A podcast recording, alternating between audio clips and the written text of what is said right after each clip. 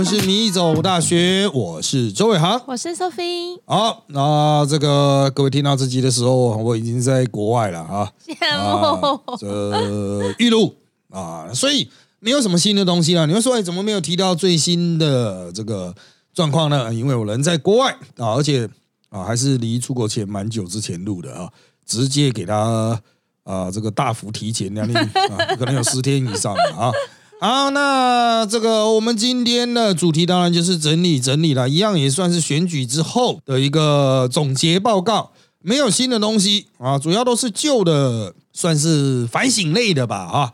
好，首先呢，我们来面对一个现实吧啊，就是啊，选举之后哈，呃，这个应该很多政论节目会关掉，那这个过年后呢，啊，透过过年的这段期间，又会再关掉一些。啊，这个是政论节目哈，都是一季一季做的啦。啊，他们每季都会去评估，下一季是不是要继续做这样子哈。那这就很牵涉到有没有赚钱啊，广告啊，哦，是什么样的业者来投了哈。台湾的有线电视啊，不知道各位现在还看不看呢？很少哎，新闻台哈，就是你如果是真的去吃饭的地方，人家还有在播新闻台的啊，啊，那广告已经全部都是卖药的，健康食品的。啊，所以原则上哈，就是如果少了一个大宗的健康食品，愿意继续停，这可能就收掉啊。那为什么在选举的时候可以做呢？第一个就是有流量嘛，它有 YouTube 可以补，选后 YouTube 一定会大降，除非台湾政局空前混乱 啊，社会不安躁动。不过目前看来还好了，大家都准备要过年了，开始在做基本的收尾这样子。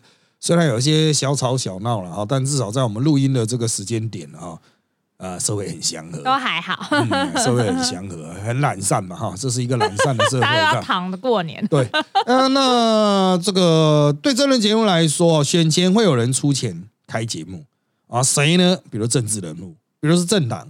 啊，他们都会私下都说，哎，我就赞助你，我就支持你，我就投资你这个节目啊。那到了选后要不要维持呢？就看那个大老板，电视台的大老板觉得说，哎，你这个有没有未来啊？啊，不不赚钱的话要有未来嘛，赚钱的话当然可以继续做啊。哦，不赚钱的话，哎，有没有未来啊？这个制作费下去值不值得啊？啊，因为一场现在大部分都是五六个来宾了，啊，六个来宾是比较常见的编制。六个来宾，我再次算给各位哈，一个小时就一人三千块嘛。啊，假设大家价格一样，当然我知道有些老的哈老大哥啊可能会比较贵，还要主持人的钱。对，主持人的钱又是波动很大啊。我是觉得可能从我因为他们也不会给我们报价，我可能从一两万到七八万都有啊。所以主持人的费用其实也蛮重的，你光是名嘴这边六个人就要一个小时就要一万八。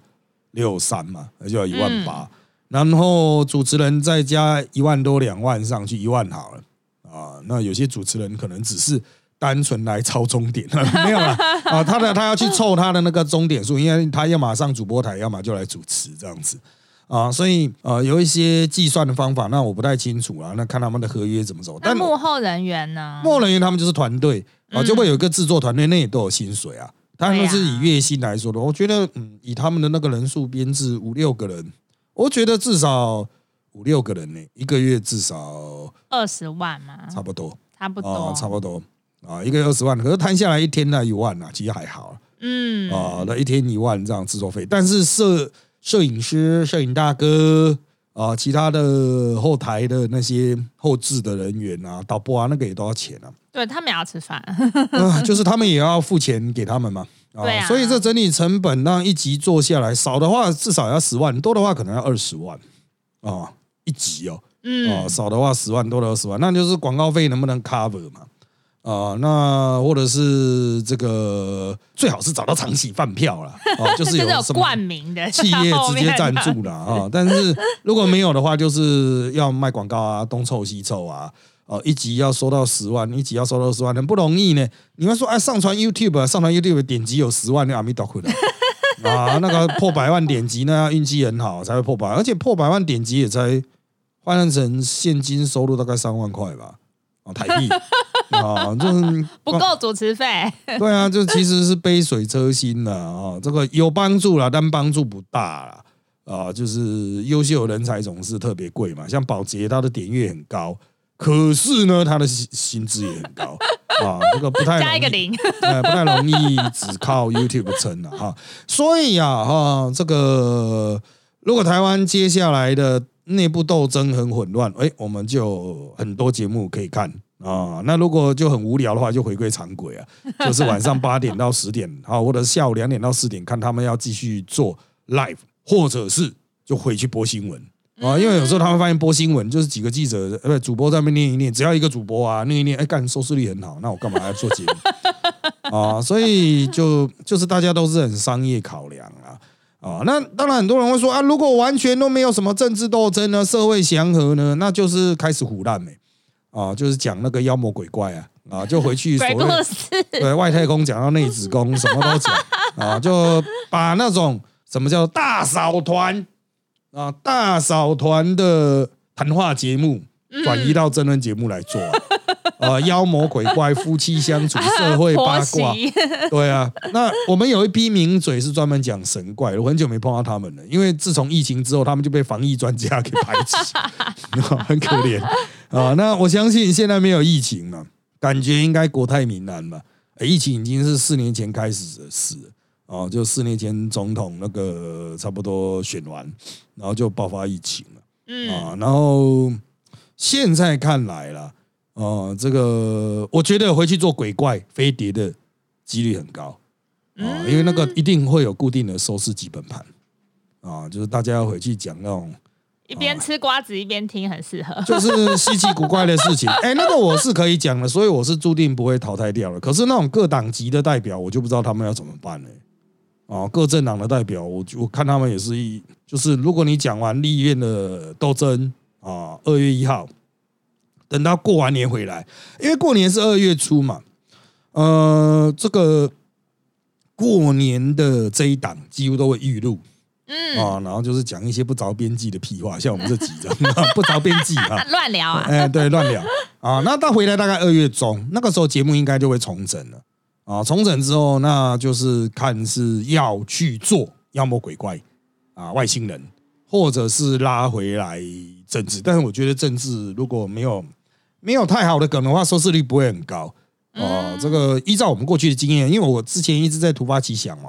突发奇想从周六，哎，突发奇想原来是礼拜六的，后来它变成礼拜一到礼拜五啊。那一来礼拜一到礼拜五的时候，马上就变成梗不够嘛，所以就都开始讲妖魔鬼怪啊。所以那时候，呃，我就认识了蛮多讲妖魔鬼怪、外星人啊、塔罗牌的啊什么的。哎，讲到塔罗牌才好笑，我原来是完全不懂塔罗牌的，现在你会算吗？呃，基本上会他妈的，因为上了节目上太 多。强，他妈的旁边都算塔罗牌，我就哦是这样 啊，原来我那个时候我在节目上我才知道塔罗牌有逆位，就反着。我那时候想，哎，他这张反过来放，哎，那我要把它帮忙摆正吗？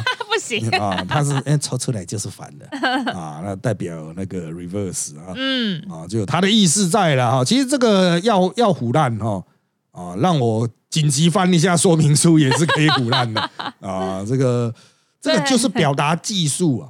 塔罗牌就是重视怎么说明啊，哎，表达技术的学问嘛，那我们本来就是台湾表达技术数一数二强的人啊，就是你给我一个东西，我告诉你，那种塔罗牌大师可能都表达技术不佳。啊，我帮他讲的还比较精彩这样子。啊，这个不难呐，我们要讲这些议题不难呐，然后很多都是事前准备就好，怕就是连制作单位都不知道该怎么准备。啊，像有一些大拜拜什么，那个时候还记得有一阵子都在讲什么拜拜奇怪的祭典哦，我他们问了一堆人都没有人哈有有这个吗？听都没听过这样子。我讲说，哎，呃如果所有人都是听都没听过的话，这样我们才想听啊。那这样讲出去也没人知道是对岸错啊啊！就是干问了一堆人，他说、哎，好像听说台南那边有一个什么台南运河那边有一个什么什么什么，我就问了一堆台南人，没人知道。但你唬烂你没人知道啊，那不逻辑不就是这样吗？啊，这个当然了。你问哈，名嘴是不是相信这些东西？比如他在上面讲神神鬼鬼，哇，被刷丢啊！你现在要怎么样怎么样哈？大家各有各的立场啊。有些人是觉得信者恒信，不信者恒不信啊。但也有人很信的，是私下也很信啊。那我是都尊重啦，因为我是研究宗教了，我本来就是持开放立场啊。嗯，啊，就是我们也没办法证明有或是没有啊，就是很可能啊，啊，就是有人有这个经验嘛，啊，那我们就尊重这个经验嘛，我不会说啊，我一定不会碰到这样，也不会说啊，那一切都不存在。啊，就是哦，有这样事情了，赶快记下来。啊，之后可以拿出来唬烂这样。啊，这就是我们。呃，生这个之所以上节目的资产啊，就是大家都会问说奇怪，为什么你们节目上可以讲那么多东西？切到你们关怀这个世界啊，去注意一些细节。等红绿灯的时候啊，平常这个耳朵要打开。你就看看身边左右的人在干什么嘛。之后你也许就可以拿出来讲了。嗯，啊，这个观察社会哈、会是最好的这种内容制造的出发点啊。啊，这个你要真的要硬去瞎掰呢，掰得出那么多故事很难的，好不好？啊，我奉劝大家，如果想想走内容生产、内容制作这个行业，不管你是新媒体或者传统媒体，观察身边的人会比观察自己啊要更容易生产出内容。啊，嗯，观察身边啊，人事时地物怎么样啊？多去保持对世界的兴趣，真的很重要。好的，那下一个主题我们就要来讲从统神讲起啊。我们亚洲统神张家航啊，在选后啊啊，这个非常的愤怒啊，很多人说神法会不会改变台湾？我们先请 Sophie 来念一下相关的新闻。知名实况主亚洲统神张家航经常针对政治时事做出评论，先前更在接到民调电话时直言唯一支持柯文哲。不过，随着二零二四年总统大选在十三号落幕时，统神反而态度大变，不但强调自己四年后绝对不再支持柯文哲，更要求竞选总干事黄珊珊、竞办发言人陈志涵道歉。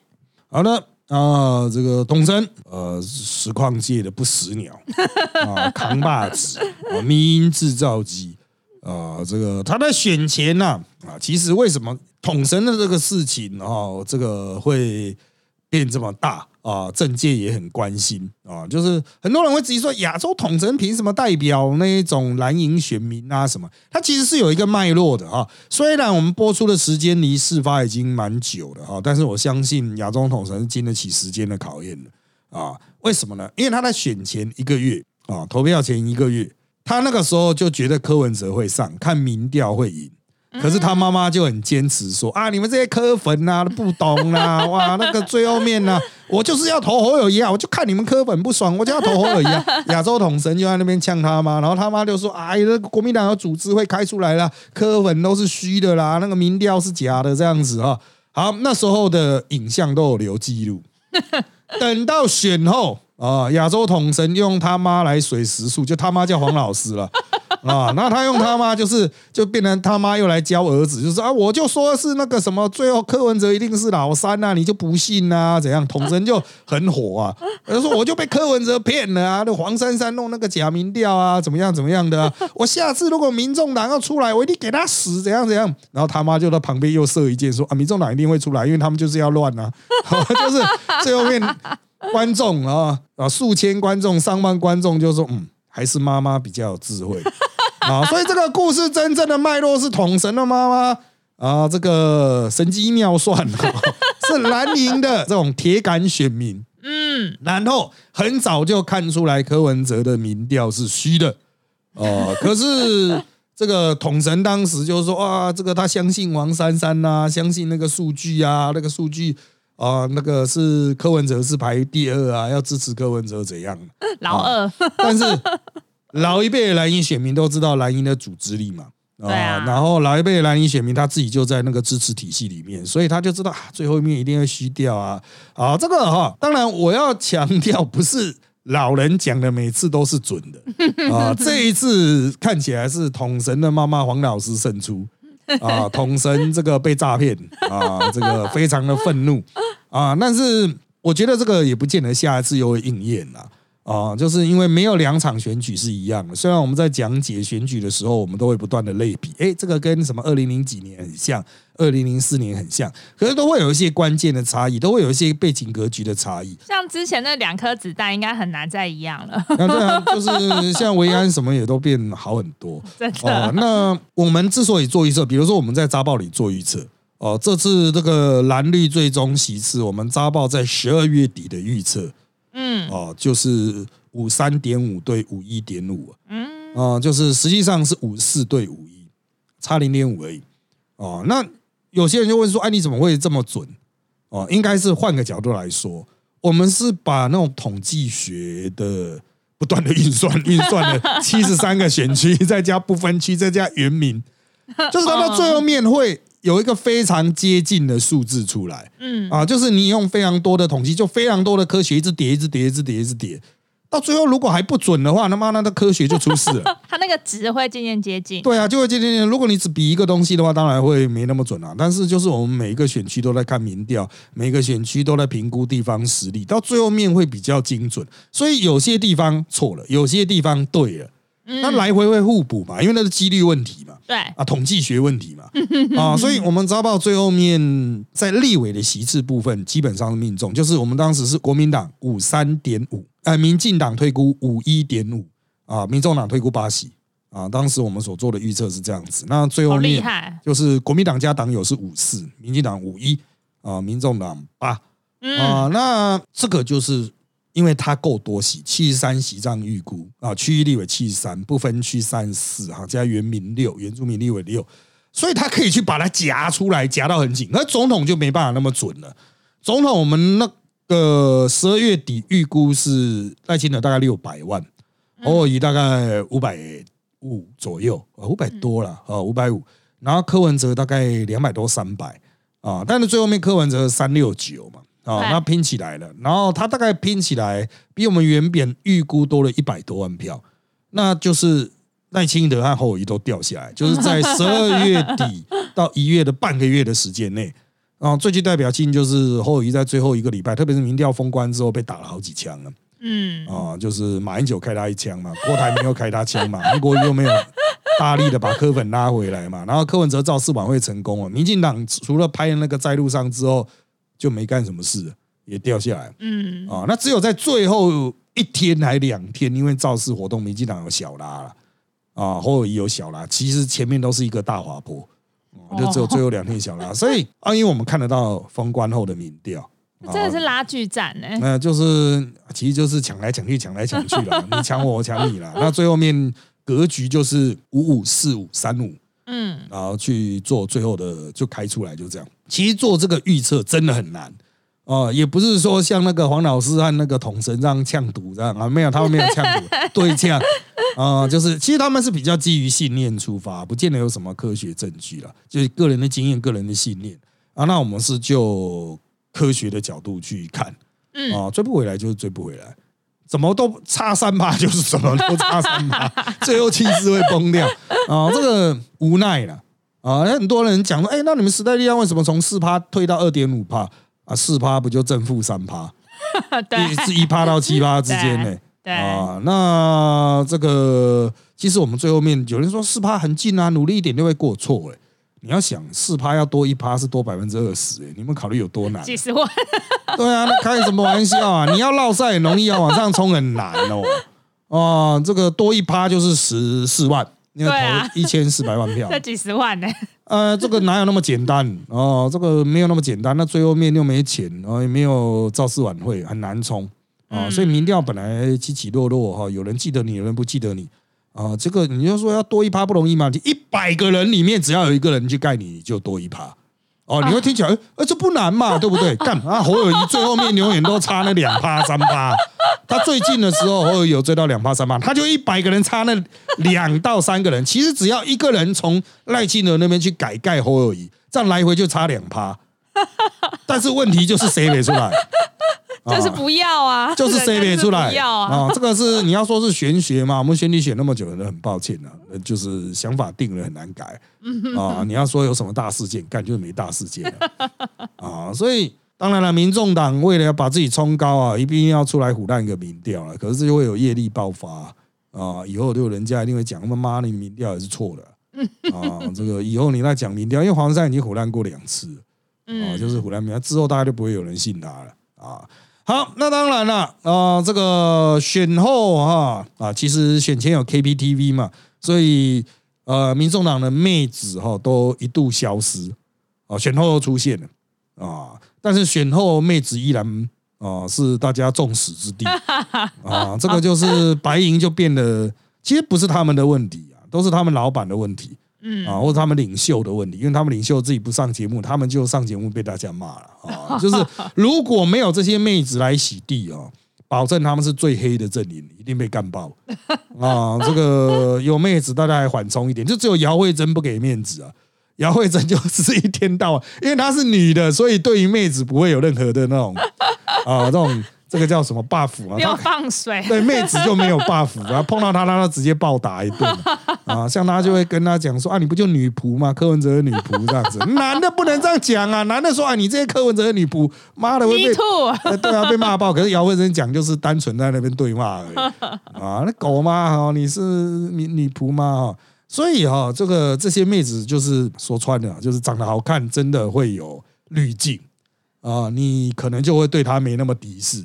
啊，相对来说，林涛啊就被很多观众讨厌啊，因为他讲话就比较尖酸刻薄，又吵又闹，然后他在对镜头讲话的时候又很爱看镜头，看起来就是很多绿营的长辈会说很想给他扒了，就把他扁一顿这样子。可是私底下大家不见得会讨厌林涛哦，就是在节目上他虽然会一直插嘴，一直在那边。高亢的声音讲，所以你这怎么着，才不是这个样子，这样这样这样，大力变猛。可是私底下大家跟他相处是很愉快的，因为他就是国民党出身的年轻人，能够这么年轻就有点成就啊、其实就是待人处事一定很厉害嘛。嗯国民党内的长辈都不会讨不会讨厌他，愿意培养他。那外面呃制作人啊什么也都觉得，哎、他这一咖就是蛮蛮重要的，所以他通告多嘛。虽然是桃园市议员，可是在台北有一堆通告。做人成功，对，做人是相对成功的啊啊，那其实很圆融啦。他私下做人很圆融，就是经常笑脸迎人，只是做做镜头一开的时候会俩拱啊。那我们都说，干他是全台湾最认真上班的啊，其他都是在滚。讲讲到满，在地上打滚这样子，然后他就很忠心护主。然后我们那天就有问他说：“干呢？朱立伦叫你去打黄珊珊吗？”他说没有嘞。哦，那是他自发的嗯啊、但是他想朱一伦应该不会反对吧？哦，就朱立伦给他很大的空间。但那一天发生一件很很好笑的事啊，这当然也是离播出有一段时间了，就是他跟陈吉仲有一个官司啊，嗯，就是讲陈吉仲怎么样，常常被陈吉仲告，然后输了。那天输了，然后他们就就来讲说你要被罚多少，我忘了是八千还是多少，因为是拘役啊，得一颗罚金。嗯，啊，那就输了，我们就在聊，我还以为是他打赌输了，就后来他 后来我们才知道说哦哦，原来是被陈吉仲告告输了啊，然后要离开录影现场的时候，走出去我才走出去，就我上完厕所正要走大门，我看到外面一整排的记者，我想说，嗯，那些记者是要堵谁的？然后那个制作人就下楼来说，干是要赌林涛的啦，因为他被告输了。我想说，干你他妈的阵仗有够大，我还以为是谁嘞。然后那个制作人说，对啊，比赖清德的那个记者还多啊，赖清德来记者都还没那么多啊。然后大家就在那边一直靠谁啦。哦，他就讲妈的，我一定会告下去，我一定要请最好的律师。我才说几千块而已，不是吗？还不如缴一缴。然后讲不行，我要告下去。哎，律师便宜的都要六万一个省啊。哇啊，，他就是为了这个哈，这个宁愿出动主力舰队去应战 啊，就是其实也是好笑了。当然，我们都祝福他了 啊。这个这罚个几千块应该还好了，很多人就直接缴掉，但他就不愿意啊。面子问题，啊他可能希望这个话题延伸，去营造一种对抗性啊。就民进党的官告我，那我就把他告回去，这样子嗯，啊。那我们就站到最后一刻啊，就是受访很高调啊。然后他出去的时候哈。我这个我们这一集的封面应该就会用他的背影啊，因为他说他是什么桃桃园刘德华还是什么？桃园刘德华哦，刘德华，哎，桃园刘 德华，是桃园彭彭于晏，呃，那个叶元之是那个板桥吴彦祖啊。对啊，那天那些女女的执执行制作案制作人还讲，对啊，那叶元之不是板桥刘德华，然后不是啦，是板桥吴彦吴彦祖。的发际线往后退啊，对 啊，他高兴就好。啊，叶元之是本人是非常啊，这个自认啊，自认是板桥吴彦祖，已经不是一两年的事情了啊。华裔的后，哎，好，那这个顺带提的哈部分是选后呢，我们在啊，应该是春节前啦哈，我们米走大学在这边就会有新的政论节目嗯，啊，那就是接续特辑开讲，特辑开讲在上周哈，呃，就在这个原来的频道结束了啊，我们要移回来做啊，那移回来做也没那么快啦，因为必须要先等我回国啊啊，回国之后呢，那我会开始录，录了就会播哦、应该会是去卡这个原来的周四啊、就一样跟特辑开讲的播出时间一样啊，就去卡那个周四的时间，因为我现在周四、周四好像没节目，是吗？啊，这个 啊走漏消息没了之后，周四就没有，那所以我们就卡一个周四档这样子。嗯，啊，那这个什么时候录就再说吧。啊，因为也要看我心情如何啊。如果回来很累啊，再休一周。我们要再躺一下哎。对，那至于会不会找人合作再说啊，我可能会找 Josefina 或谁来录了。嗯哦，也可能我自己念啦。啊，然后 Josefina 是最早特级开讲的搭档，嗯，但是呢，因为他现在所在的国家非常遥远，怕录音品质没那么稳定。嗯，哦，所以就再看看啊，远距录音品质不稳啊，这个问题一直都是很难解决。做做直播可以，呃，要做 podcast 这种需要音质的，你听起来就很像扣音节目啊。啊，百万大富翁啊！现在我们扣 out 啊，扣 out 某某某来帮我们解答这样子啊。好，那这个新节目的名字可能叫“扎爆免费仔”或什么的，不知道啦。啊。但原则上不会叫特技开讲，因为那是人家的啊 IP 啊，人家的有人家的那个著作权啊。那我们再去想一个名字了啊。那那边的人能不能够转过来就再说了大。家期待来支持。对啊，我相信这个现在这集应该已经很多是转过来的听到，但是双方的流量是有差了。嗯米走大学这边的流量大概就是呃全部加总，像这个不能讲流量比较高啊，嗯加起来是一万多近两万，但是特级开讲应该都是两万以上啊，还是有一些落差了，不知道能不能把它顺利的转移，不知道啊，那就大家告诉大家说在这边播了啊。好，那最后面补个一段呐、就是很多人问哈，这次选举哈，怎么感觉网红都没有投入哈？实际上帮忙的方式很多元啦，啊，像是范姐啊、瓜吉啊，瓜吉是最后真的本人都跳出来帮忙嗯啊，就是你会说是去凹的吗？也有理念相同的部分呢。啊，那当然，他们所有人的帮忙，我们都很感谢啊。有些人说，为什么他们不再不再早一点，不再高调一点啊？拜托，哦，你有你有人家也没什么，有帮就好了。对啊，人家也没什么好处，你当他吗？没有人家你你以为人家很闲哦？对啊，就像范姐就给了我们相对比较多的曝光啊，那到最后也表一私下表明说啊，他的政党票是投给我们时代谢谢。嗯，对，但是他就会用他的方式来给予支援嘛，啊，嗯就不是像有些人就敲锣打鼓啊，呃，就是大家都有觉得自己最适合帮忙的方式。我们认为就是说，你不见得要直接表态啊，但是你可以给我们一些空间，阐述理念、表达啊，然后我们有可以用这次的合作经验来思考下一次的合作方式。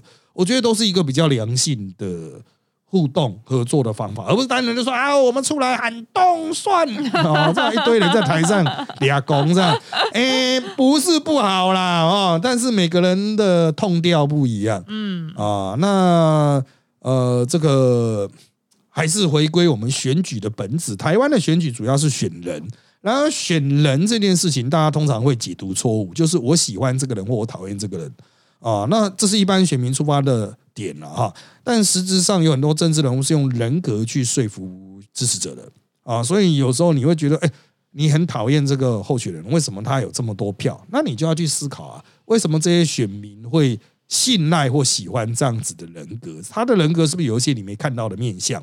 或者是这些人愿意在最后一刻跳出来帮忙你啊、嗯，这个是不是因为你之前有做了什么，让他们觉得，哎，你这个人格值得信赖？好了，你看你这么可怜啊、这个一定要出来帮帮忙哦。这个时穷节乃见呐啊，板板荡是忠贞啊，这个。呃，我觉得就是我们在政治圈那么久，其实就是人与人的互动的技术有非常多层面。你把它浅薄到就是啊蓝绿啦，浅薄到就是正义与邪恶啦，哈，有时候都不见得是事实的表象，会让你在看待政治的时候有一点混淆啊。那当然，我们希望所有东西都是可长可久，不要炒短线。啊，有些人就今天跳出来支持喊一喊，之后就消失了。